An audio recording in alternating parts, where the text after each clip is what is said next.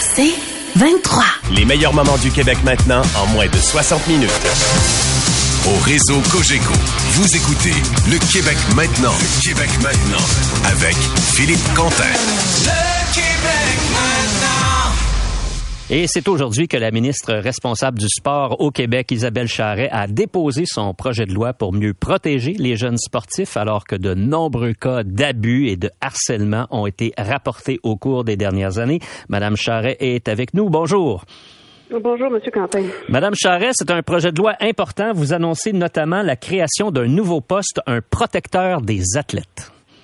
Oui, ben en fait, il va s'appeler le protecteur de l'intégrité en loisirs et en sport. Donc, oui, ça fait partie euh, des recommandations qu'on a eues suite à différents rapports d'enquête euh, dans, différents milieux sportifs, mais ça fait aussi euh, partie des recommandations du mandat d'initiative qu'il y a eu au printemps suite aux événements d'initiation dans, dans la Ligue junior majeure du Québec. Donc, de créer cette, cette entité, donc ce protecteur-là, qui évidemment est mais qui est aussi incarné par une personne et qui est accompagné évidemment de pouvoirs euh, supplémentaires par rapport à ce que notre officier indépendant des plaintes avait auparavant. Donc, un protecteur qui a plus de mordant, qui va faire en sorte évidemment de d'assainir le milieu sportif. Alors, quels sont ces pouvoirs supplémentaires?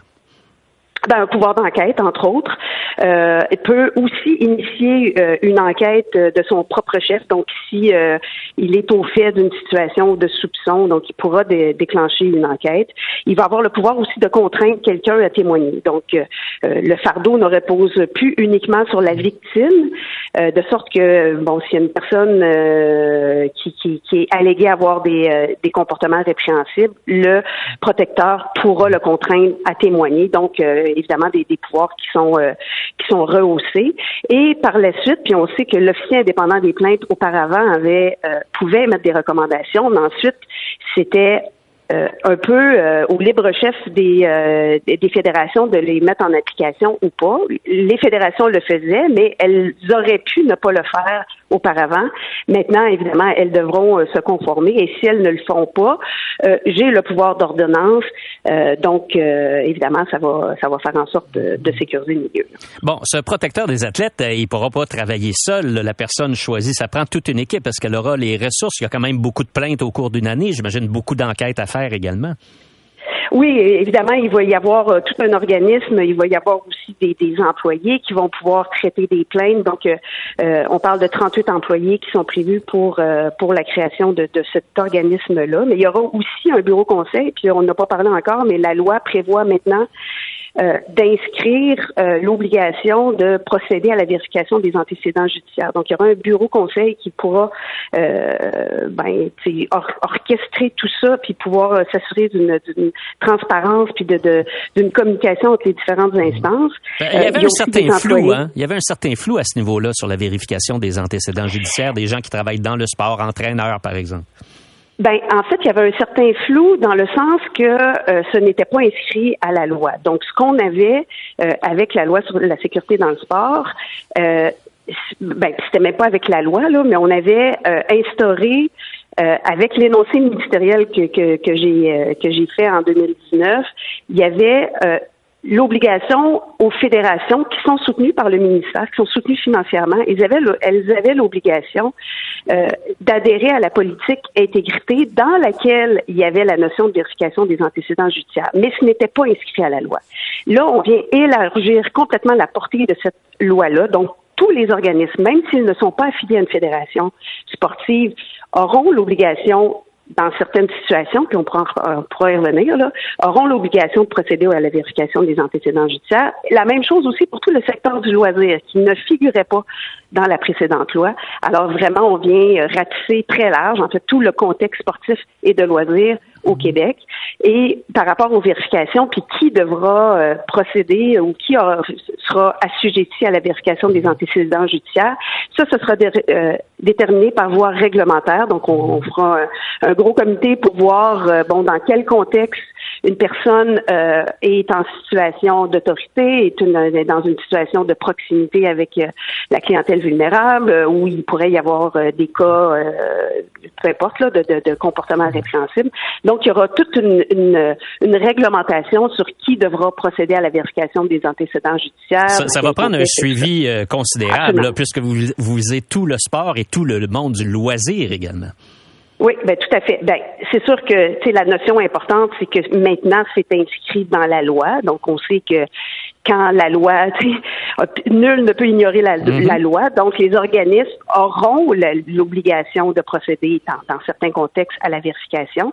Maintenant, une chose qui est importante aussi avec ce projet de loi-là, c'est qu'on accompagne ça d'investissements financiers importants. Donc, euh, entre autres, bon, tout, ce qui est le, les montants pour la création de, de, de, de, de l'organisme indépendant responsable de, de, du traitement des plaintes, mais aussi une compensation pour les organisations sportives et de loisirs qui devront procéder à la vérification des antécédents judiciaires. Donc, ce sont des investissements de combien? C'est de 29,7 millions pour les cinq prochaines années. Par rapport aux autres juridictions au Canada, Madame Charret, le Québec se situe où avec ce nouveau projet de loi? Euh, je vous dirais euh, deux kilomètres en avant des autres provinces. deux kilomètres, oui. Bon, à peu près, mais on était déjà en avant de, de, tout ce qui s'est fait euh, ailleurs euh, au Canada avec l'officier indépendant des plaintes. Et là, on vient évidemment y donner beaucoup plus d'assises, beaucoup plus de mordants. On vient aussi circonscrire de façon beaucoup plus large euh, l'application de cette loi-là. Donc, on est, euh, on est vraiment en avant. Bon, c'est le dépôt du projet de loi aujourd'hui. La loi n'est pas encore adoptée. à quoi ça va ressembler le processus qui va mener à l'adoption de la loi? Ben, il va y avoir des consultations particulières, il va y avoir euh, bon tout, tout, tout, le processus là pour la, la mise en place, puis l'adoption, puis toute la patente là euh, qui va se faire. Évidemment, ce qu'on veut, c'est de le, faire le plus rapidement possible pour pouvoir euh, mettre en place la suite des choses. mais on va suivre le, le processus là naturel, normal de, de, de, des travaux parlementaires. Mmh. Madame Charand, en terminant, on le sait, dans la Ligue de hockey junior majeur du Québec, il y a beaucoup moins de bagarres cette saison. Vous vous êtes battu pour limiter, pour euh, décourager les bagarres. Euh, vous devez être quand même assez fier de la tournure des événements, ce chapitre-là. Je suis extrêmement fière de la tournure des événements. Je suis extrêmement fière de, de de voir, de constater, bon, d'une part que c'est pas vrai qu'il y a moins de monde dans les estrades. Au contraire, il y a plus de gens dans les estrades présentement qu'il y en avait euh, l'année passée, par, exemple. Euh, il y a moins de bagarres. Il n'y a pas plus de coups vicieux parce que c'est ça, hein, l'argumentaire des, des, réfractaires, c'est qu'ils disaient qu'il y aurait plus de monde dans les estrades, il y aurait plus de coups vicieux, qu'il y aura plus de joueurs dans la Ligue nationale du Québec ou de la Ligue junior majeure du Québec. Euh, bon, évidemment, on oublie que dans la NCAA, il n'y a pas de bagarre. On oublie il n'y a pas de bagarre. On oublie que dans les championnats du monde, il n'y a pas de bagarre aux Jeux olympiques et tout ça. Mais je pense que le constat est très clair. Les jeunes ne veulent plus se battre. Ils veulent faire leur sport euh, de, de, façon éthique. Ils n'ont pas le goût de tout ça. Ils n'ont pas le goût de s'infliger des, blessures dont ils n'ont pas besoin et qui ne servent absolument rien parce qu'on gagne jamais un match par une bagarre. Alors, le constat, pour moi, me rassure puis me permet aussi de faire pression sur les dernières ligues au Canada qui ont encore euh, des bagarres parce que ultimement, je pense que l'exemple, l'exemple du Québec fait jaser hein, ailleurs au Canada. Absolument, absolument. Puis évidemment, si tout le monde nous regardait de, de euh, du coin de l'œil pour dire mon Dieu, ça, ça, sera pas applicable, mais évidemment, c'est pas le cas, ça se passe très bien et ça, j'en suis très très fière. Merci beaucoup d'avoir été avec nous. Ça me fait plaisir. Bonne journée, Isabelle Charret est ministre des Sports euh, du Québec.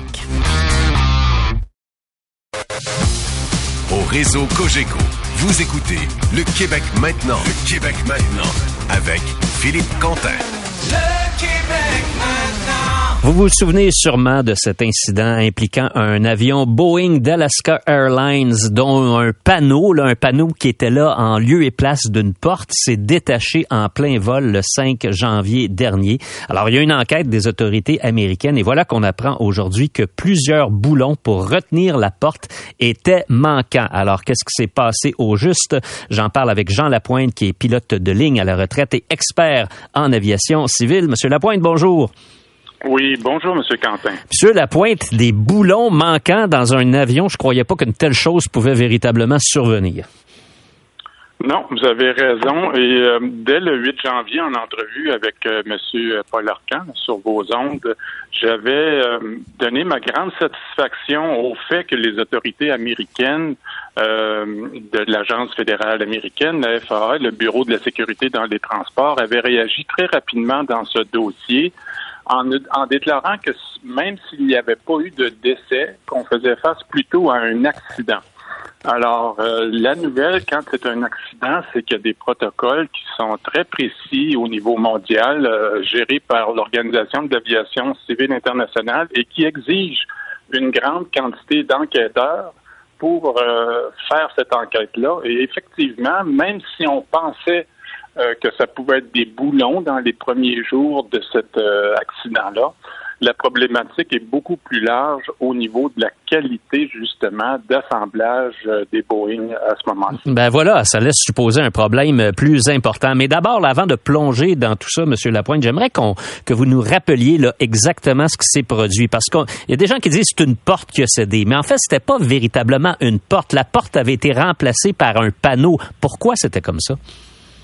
Bien, parce que le, 737 MAX, c'est un avion qui peut transporter près de 200 passagers et si vous décidez, décidez de ne pas l'opérer à sa capacité maximum, vous n'êtes pas obligé de rajouter cette porte euh, d'urgence. et une porte d'urgence, c'est lourd.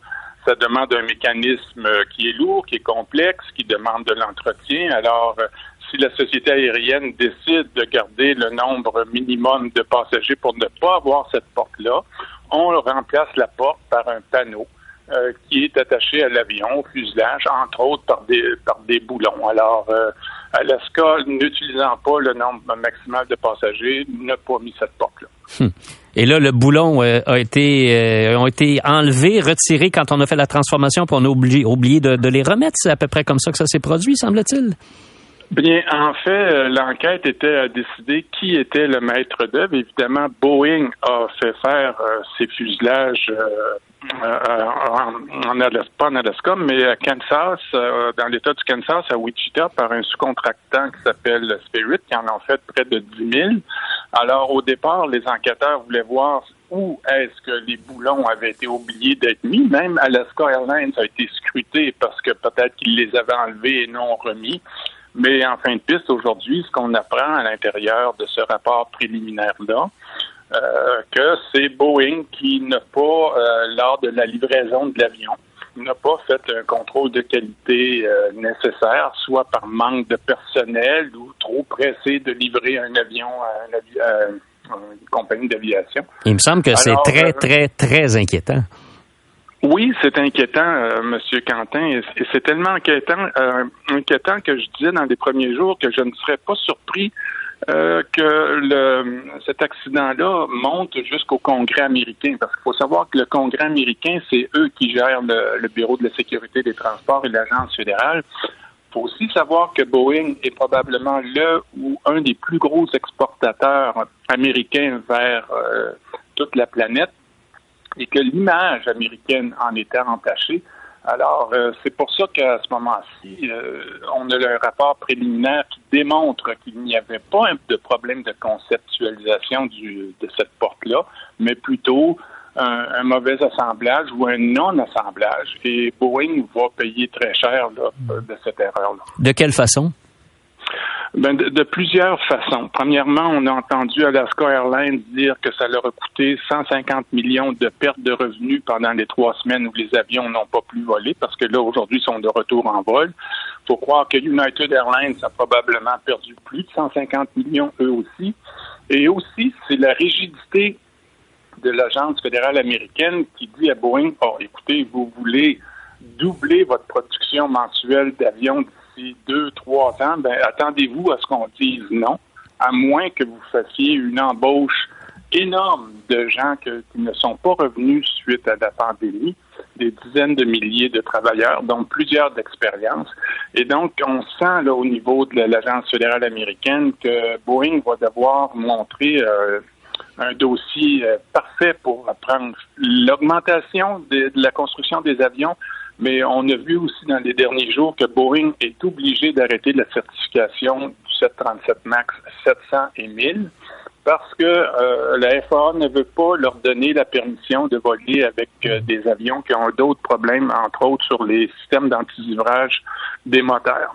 Alors, ils sont pénalisés là, sur plusieurs aspects. Bon, là, c'est Alaska Airlines qui s'est retrouvé aux prises avec cette situation-là, mais des, euh, des compagnies aériennes partout dans le monde qui exploitent des appareils de Boeing, là, il y en a une puis une autre. Alors, est-ce qu'on peut s'assurer comme voyageur, comme voyageuse, qu'on est en sécurité dans un avion fabriqué par Boeing, que le, le contrôle de la qualité a été suffisant?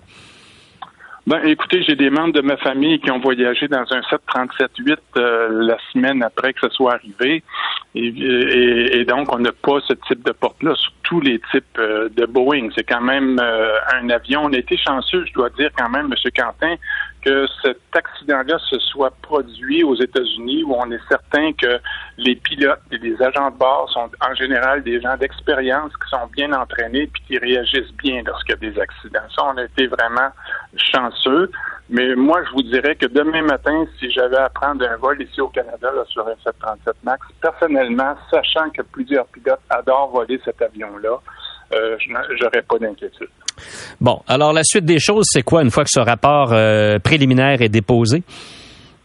Ben, on peut s'attendre à, ce que le rapport final soit livré dans les 12 à 15 prochains mois, étant donné qu'on a tous les éléments. C'est pas un accident comme un écrasement, donc on a tous les dossiers, tous les éléments pour arriver à faire ce rapport final-là, que ce soit les, une partie des boîtes noires, des gens qui étaient impliqués au niveau de Boeing, au niveau de la compagnie d'Alaska Airlines. Alors, qu'est-ce qui va arriver? C'est qu'on aura un, autre rapport qui va sortir dans un mois, mais je pense que la vitesse avec laquelle les, les agences américaines ont réagi, non, il, il faut penser avoir la certitude que le prochain 737 MAX qui va sortir de l'usine, tous les boulons requis vont être à la bonne place et que l'avion va avoir été euh, inspecté peut-être un peu mieux que ce que Boeing a fait au cours des dernières années. Ouais, et on a également été chanceux que ce panneau-là euh, ne fasse pas de dégâts quand il a quand il est tombé du ciel. Là.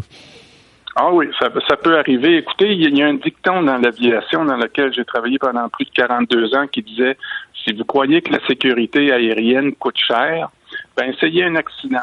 Vous allez voir que ça va vous coûter des yeux de la tête, puis ça va peut-être même vous amener pour certaines sociétés aériennes euh, vers la faillite. Alors, euh, Boeing, on aurait cru qu'ils auraient appris des deux accidents qui se sont produits là en 2018-2019.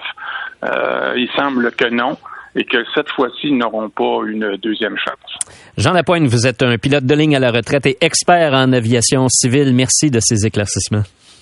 Je vous en prie, M. Quentin. Bonne journée. Au réseau Cogeco, vous écoutez Le Québec maintenant. Le Québec maintenant.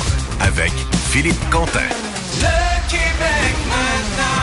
Il faut rapidement encadrer l'utilisation de l'intelligence artificielle. Pourquoi? Parce que c'est une nouvelle technologie qui peut entraîner des dérapages importants. Et une des personnes qui pense ainsi, c'est quelqu'un de très connu, le professeur Yoshua Bengio, qui est enseignant au département d'informatique et de recherche opérationnelle de l'Université de Montréal. Je l'accueille avec plaisir à l'émission. Professeur Bengio, bonjour. Bonjour, merci de, de, de, vous intéresser à cette question. Ouais, ben c'est une question euh, qui est un sujet chaud à l'heure actuelle, professeur Bengio. Vous savez, avant qu'on parle de, de, de, législation, j'aimerais vous entendre sur un sujet. Il y a beaucoup de gens au début, quand l'intelligence artificielle a commencé à, à, entrer un petit peu plus dans le quotidien, puis c'est un phénomène relativement récent, qui en ont vanté avec raison les mérites. Mais aujourd'hui, on dirait que tout ce qu'on entend à propos de l'intelligence artificielle, c'est plus négatif ce sont les craintes, ce sont les dérapages, euh, ce sont les excès que ça pourrait causer. Qu'est-ce qu'il faut en penser au juste, selon vous? Il ben, euh, y, a deux côtés à la même médaille. C'est parce qu'il y a des progrès scientifiques qui font qu'on est en train de mettre au point des machines qui deviennent très compétentes, intelligentes, c'est-à-dire capables de, de, faire plein de choses, mais ça veut dire aussi d'être de, utilisé à des fins très très néfastes euh, ou très, très positive. Donc, si on veut bénéficier du côté positif, euh, que ce soit pour la santé, l'environnement, euh, la, la, la, la, productivité euh, dans les entreprises, etc., ben, il faut aussi qu'on on, s'assure que les côtés négatifs n'arrivent pas. Et puis, il n'y en a pas d'encadrement aujourd'hui. Euh, dans le monde, il y en a très, très peu là, qui, qui, qui est en place. et il faut s'en occuper. Il y a une discussion globale sur ces questions-là euh, dans le monde. Est-ce que c'est parce que c'est apparu trop vite? Je me souviens, il me semble qu'il y a à peine 18 mois, on n'en parlait pas autant d'intelligence artificielle. Il me semble que c'est au début peut-être de 2023 que pour le commun des mortels, c'est devenu un enjeu qui était plus souvent dans l'actualité. Oui, euh, c'est l'arrivée de ChatGPT qui a déclenché tout ça. C'était c'est un progrès scientifique qui n'était pas attendu. Euh, des chercheurs comme moi, on pensait que ça prendrait au moins dix ans avant d'arriver au niveau de ce qu'on a euh, vu avec ce, système-là. Et ça, amène beaucoup de gens à penser que peut-être qu'on va continuer à progresser à la même vitesse, que là, on va se retrouver avec des outils pour lesquels on n'a pas euh, de, protection du public. On, a, il y a des dangers même plus graves potentiellement qu'on comprend pas. Et on peut pas juste euh, croiser les, attendre que ça, arrive. Il faut faire quelque chose. Mmh. Devant un comité des communes à Ottawa, là, hier, vous avez même évoqué euh, l'idée que euh, la sécurité nationale peut être mise en cause en raison de l'intelligence artificielle. Pourquoi? Ben, euh, par exemple, ces systèmes-là ont fait beaucoup de progrès, incluant justement avec des systèmes comme ChatGPT, mais d'autres dans le même genre dans leur capacité informatique, c'est-à-dire à programmer. La machine programme elle-même. Là, il y a déjà des systèmes qui aident des programmeurs. Bon, vous me dire, c'est super, c'est bien, ça. Mais euh, faut penser que une grande partie de notre infrastructure industrielle est informatisée, puis qu'il y a déjà des problèmes de cybersécurité. Si ces outils-là, qui peuvent être disponibles à n'importe qui pratiquement, incluant des, des terroristes ou euh, des, des, pays euh, qui, qui, veulent, qui veulent nous nuire, peuvent facilement utiliser l'intelligence artificielle pour lancer des, des cyberattaques, ben on a un problème. Alors, il faut réfléchir à ces enjeux-là. Puis ça, la cybersécurité, c'est un enjeu. Il y, a, des craintes au niveau des armes biologiques, des armes chimiques. Euh, il y a des craintes au niveau de la désinformation, qui est quelque chose qui est déjà en cours. Là, c'est pas euh, de la science-fiction. Hum. Est-ce qu'une simple législation peut nous prémunir euh, contre ces dangers-là?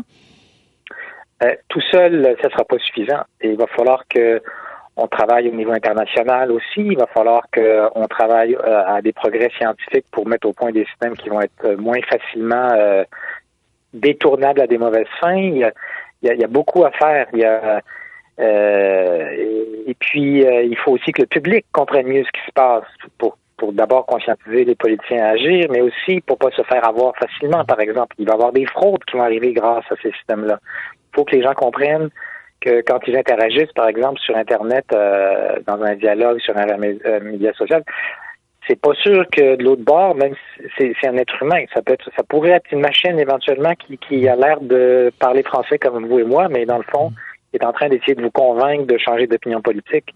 Hmm. Dans un monde idéal, une législation sur le plan fédéral pour encadrer l'intelligence artificielle, professeur Benjo, ça dirait quoi?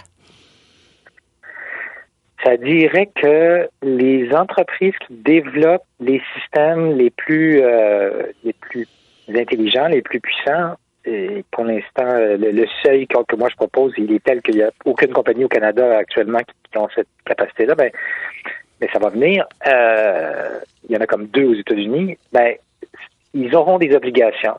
Il faut qu'ils déclarent au gouvernement qu'ils sont en train de mettre au point ces systèmes-là. Il faut qu'ils s'assurent que ces systèmes-là vont être sécuritaires pour le public de toutes sortes de manières, puis qui qui, qui, montent pas de blanche comme on le fait pour euh, l'industrie des avions ou euh, le pharmaceutique euh, ou même la viande. Je veux dire, il y a, plus de réglementation dans, dans un sandwich que dans dans, dans, dans votre dans le chat GPT. Là. Hmm. Et ça, c'est très, très, très inquiétant. Vous avez dit euh, devant le comité des communes, ou en tout cas, vous aviez euh, projet de le dire, et vous êtes cité dans la presse à cet effet-là. Grouillez-vous, grouillez-vous, parce qu'on va payer collectivement le prix de l'inaction. Quel pourrait être le prix à payer? Ben, si on met pas les bonnes balises, euh, dans le court terme, on va avoir des, des utilisations dangereuses pour le public. Donc, il y a des menaces à euh, à la démocratie, à nos systèmes électoraux, à, la, cohésion de l'opinion publique. Il y a des menaces de sécurité nationale comme ce dont je parlais. Euh, il faut qu'on se protège, il faut qu'on s'assure que les systèmes qui viennent de l'étranger ou qui sont faits par des compagnies d'ici respectent certaines normes qui restent encore à définir. Il faut que le gouvernement se euh, mettre en place des équipes qui ont la compétence pour comprendre ces choses-là, puis qui peuvent euh, euh, aider à, à, mettre les, les, les, balises, etc. Il y a, il y a beaucoup de choses qu'on doit faire pour essayer de minimiser les risques. Est-ce que puis vous on doit travailler avec nos partenaires internationaux aussi. Hum. Est-ce que vous sentez qu'au Canada, euh, on, on, en est là, qu'il y a un désir des élus de légiférer, de s'impliquer activement dans ce dossier-là, ou on est encore un peu dans une position d'attentisme? On est entre les deux. Je pense que le niveau de conscientisation est beaucoup plus grand aujourd'hui qu'il y a six mois. Euh, le fait qu'on a eu un sommet global euh, à Londres là, avec 29 pays, dont le Canada, sur l'enjeu de la sécurité de l'intelligence artificielle, c'est sûr que ça aide à, à amener le, le, le, le, sujet à l'ordre du jour. C'était un des enjeux centraux dans les discussions au euh, forum de Davos, par exemple, il y a quelques semaines. Euh, C'était un des enjeux au dernier, à la dernière réunion du G7. les gouvernements commencent à s'éveiller que, en plus de tous les autres problèmes qu'on a, les changements climatiques, les problèmes d'inflation, etc., ben, oh, il y a un autre problème qui nous tombe dessus, puis il faut qu'on s'en occupe, nous, les gouvernements. Hmm. Et c'est peut-être pas tous les pays qui ont la même approche. Est-ce que la Russie, la Chine, le Canada et les États-Unis analysent le problème de la même façon? Peut-être pas. Là. Non, non. Et puis il faut, mais il faut avoir ces discussions-là. Euh, à un moment donné, il faut comprendre que ces systèmes d'intelligence artificielle vont devenir assez euh, capables que ça, ça va devenir utilisable pour la mise au point d'armes. Donc, ça va devenir un outil géopolitique. Euh, il va avoir des enjeux un peu comme avec le nucléaire, qui, qui a double usage, hein, positif, mmh. civil ou militaire. Il va falloir qu'on négocie avec avec les pays avec lesquels on s'entend pas toujours pour essayer de, de, de, minimiser les dégâts, comme on le fait pour le nucléaire. Professeur Benjo, vous avez évoqué l'idée de la création d'une machine surhumaine. D'ici oui. quoi, une vingtaine d'années à peu près. Ça serait quoi une machine surhumaine? Vous savez, euh, l'intelligence de l'être humain n'est pas nécessairement le sommet de l'intelligence. En fait, on, on sait qu'on a beaucoup de faiblesses. Et puis que le cerveau est une machine biologique qu'on comprend de mieux en mieux. Et on voit les progrès de la recherche en intelligence artificielle. Donc, c'est clair qu'on est dans une trajectoire qui nous amène vers des systèmes de plus en plus intelligents qui vont au moins atteindre le niveau de capacité cognitive des êtres humains et probablement le, dépasser dans au moins certains domaines. Puis il faut qu'on réfléchisse à ça, qu'on s'assure que ça cause pas de problème ou qu'on minimise les problèmes. Euh, vous avez évoqué un délai de 20 ans, mais vous l'avez dit vous-même d'entrée de jeu, là, au début de notre entretien, professeur Benjo, vous avez été un peu surpris par l'arrivée aussi rapide de chat GPG. Ben, une machine surhumaine comme celle que vous évoquez, est-ce que ça pourrait être encore plus rapide qu'anticipé? Oui, c'est clair. Ça, ça, pourrait être quelques années. Ça, c'est il y a des des des des, euh, des chercheurs, il y a des, des gens qui développent le chat GPT puis d'autres de ces systèmes-là qui pensent que ça pourrait être deux trois ans. Moi, je pense qu'ils sont un peu euh, optimistes, mais ils pourraient avoir raison. Donc, euh, c'est très rapide là. Ça, c'est un changement euh, de tout à, de complet de, de notre société. C'est même difficile à imaginer. Mmh. Alors, il faut y réfléchir, il faut se préparer et pas faire comme si c'était juste ah ben c'est un scénario de science-fiction. Voyons donc. J'aimerais, professeur Benjo, qu'on termine l'émission sur une note un peu plus positive sur les bienfaits de l'intelligence artificielle en santé notamment. Euh, il y a des pistes qui vont s'ouvrir pour soigner des maladies graves avec l'intelligence artificielle. Oui, et on a on a beaucoup de chercheurs là au Québec, au Canada qui, qui s'intéressent à ça. Il y a des équipes, par exemple au CHUM, là, qui développent beaucoup l'utilisation de l'intelligence artificielle. Ça commence à être utilisé dans le diagnostic, particulièrement à partir des images médicales ou des vidéos d'analyse de, médicale. Euh, ça, ça va vraiment permettre de compléter le travail des médecins. Et puis, euh, plus fondamentalement, il y a de la recherche sur euh, euh, qui va nous permettre de mieux comprendre comment fonctionnent les cellules dans notre corps, de, de, mettre au point des nouveaux médicaments. Il y a déjà des compagnies pharmaceutiques qui mettent au point des nouveaux médicaments avec l'intelligence artificielle. Alors, il y, a, vraiment une, révolution en santé qui est en train de se mettre en place avec l'intelligence artificielle parce qu'on collecte de plus en plus de données biologiques, scientifiques pour la santé qui peuvent être exploitées pour, pour mieux comprendre ces enjeux-là et trouver des meilleures solutions. Bon, alors donc des pistes prometteuses à ce niveau-là. En terminant, est-ce que vous croyez à l'adoption d'une législation au Canada euh, en 2024? En tout cas, je l'espère euh, fortement. Moi, je, je, je, croyais vraiment il y a un an que ça se passerait en 2023. Euh, après, là, c'est des jeux politiques qui, qui je suis pas un expert. J'espère que ça, ça va se décider au-delà des, des, chicanes de parti parce que c'est dans l'intérêt public. C'est assez fondamental. Ben, souhaitons que votre appel soit entendu. Yoshua Bengio, vous êtes un pionnier de l'intelligence artificielle, professeur à l'Université de Montréal. Merci d'avoir été avec nous. Merci à vous. Et c'est là-dessus que l'émission prend fin. Je vous souhaite à tous une excellente soirée. Au réseau Cogeco, vous écoutez Le Québec maintenant. Le Québec maintenant avec Philippe Quentin. Le. Oui, Martin Carlier, sa science. Salut Martin. Salut Philippe. Hey Martin, quand j'ai lu l'article du New York Times euh, le week-end dernier, je pensais véritablement que c'était de la science-fiction. Euh, on nous apprenait que pour lutter contre les changements climatiques, il y a des scientifiques qui s'intéressent à un projet absolument euh, fantastique, c'est-à-dire d'installer dans l'espace, quelque part entre la Terre et le Soleil, un immense parasol, grand comme l'Argentine, qui pourrait filtrer les les, rayons du soleil et nous aider à lutter contre le réchauffement de la planète. C'est vraiment sérieux, ça? Ben, écoute, ça, devient apparemment de plus en plus sérieux à un point tel qu'une entreprise euh, australienne euh, annonce qu'elle est prête à bâtir un prototype et à euh, l'envoyer. Évidemment, le financement est, un peu à la clé de tout ça. L'envoyer dans l'espace d'ici trois ans. Donc, c'est ce qui est annoncé. Évidemment, le prototype n'aura pas du tout la superficie de, de, de, de, la solution finale qui est proposée. Là, on parle quand même d'une version euh, beaucoup plus réduite, d'une centaine de mètres carrés à peu près. Mais euh, le, but de cette entreprise-là, c'est de montrer que c'est une solution qui se peut, puis une solution qui fonctionnerait. Parce que c'est un peu ça qui est le, le, euh, point. Euh, en théorie, ça a l'air bien beau, mais est-ce que c'est quelque chose qui pourrait fonctionner pour vrai? Donc ça, c'est l'objectif de cette entreprise-là. leur prototype, là, puis le fait de le déployer coûterait entre 10 et 20 millions de dollars, ce qu'ils annoncent. Et, euh, et puis ben, ben voilà, ils, se disent tout, tout à fait prêts à l'envoyer, puis on, verra ce que ça donne. Toi, toi qui es habitué là, de naviguer avec des concepts comme ceux-là, puis tu nous parles très régulièrement à l'émission de nouvelles idées en matière scientifique, de projets de développement qui vont se faire sur des années, bien sûr. Est-ce que tu crois qu'un projet comme celui-là est réaliste? Ben, réaliste, c'est sûr que ça se peut, mais il y a énormément de si hein, dans un projet comme ça.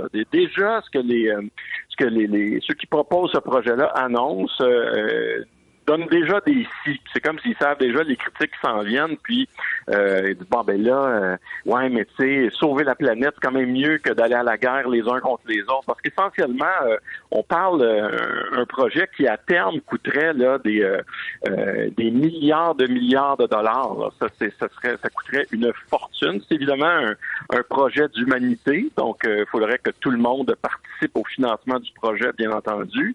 Euh, mais ce que les auteurs ou ce que les, créateurs du projet disent, c'est ouais, mais c'est quoi de euh, couper le budget militaire de 10% de tous les pays du monde pour sauver la planète? C'est sûr que la, logique se tient. Est-ce que quand je vois là, les, les à quel point les, les, les euh, toutes les COP, on a de la misère à faire un communiqué qui, qui fait consensus sur les parties de la COP. Je me dis, oh, euh, faire un projet comme ça, ça risque d'être complexe. Oui, en effet. Euh, il y a quand même quelques, quelques intérêts là-dedans. Parce que ce qu'il faut dire au départ, c'est que ce qui euh, le problème actuel, c'est ce qu'on appelle l'effet de serre. Donc, essentiellement, le, la chaleur qui nous qui nous vient du soleil vient réchauffer la surface de la Terre, qui, à son tour, va émettre des rayons infrarouges. Ça s'en va dans l'atmosphère. Mais le problème, c'est qu'il y a des gaz dans l'atmosphère qui euh, redirigent cette chaleur-là vers la Terre, donc piègent cette chaleur-là, notamment le gaz carbonique qu'on produit en très, très grande quantité. Donc, dans les solutions qui sont proposées, il y en a qui sont des solutions entièrement spatiales. Et cette, cette solution-là en est une, de dire on va aller mettre essentiellement une ombrelle dans l'espace à un point très précis qui va permettre d'envoyer vers la Terre une lumière qui est diffusée. Donc, on en intercepte une partie. Et ce que ces scientifiques-là ont calculé, c'est que si on réussit à intercepter ne serait-ce que 2% de la lumière du Soleil, ben, essentiellement, on va réduire la température sur la Terre de 1,5 degrés Celsius. Ce qui est l'objectif. L'objectif, c'est la fameuse, c'est le fameux 1,5 degrés dont on parle. Mais Donc, bah, moi, je pensais que ce parasol-là, là, à la première lecture, qui, qui serait un peu dans l'espace comme un satellite, mais là, il y a des gens qui disent non, non, on, on le fixerait à un astéroïde. Exact. Exactement, pour pouvoir être capable de, de, de, de stabiliser sa position si on veut.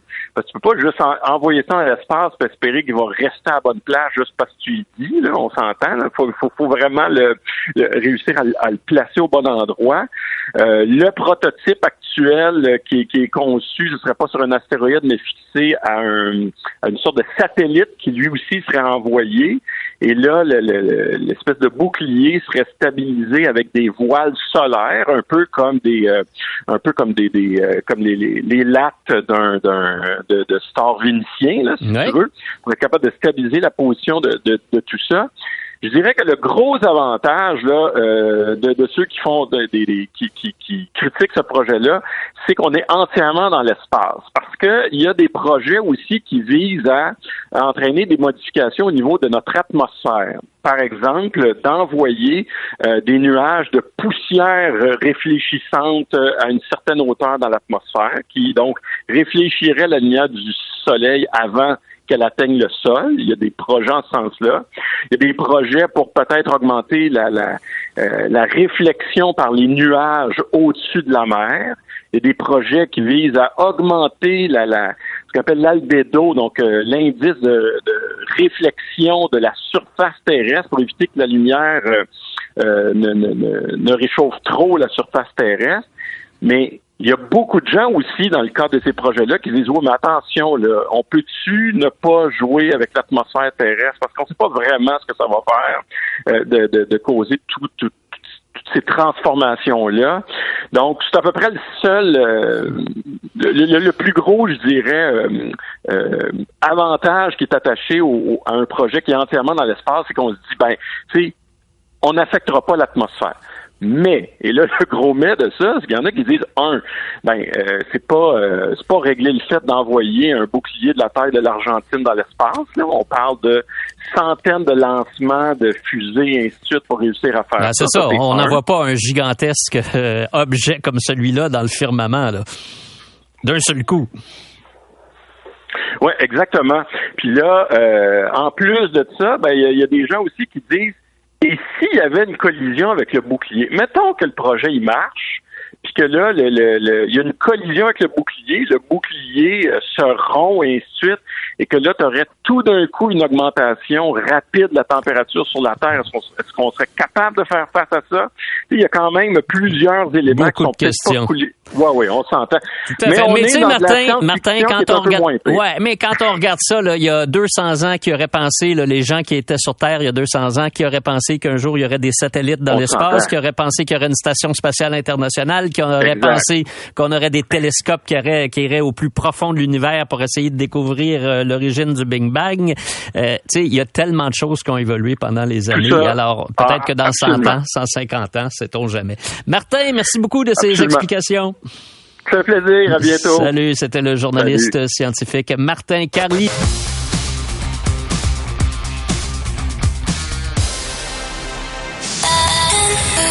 C'est 23.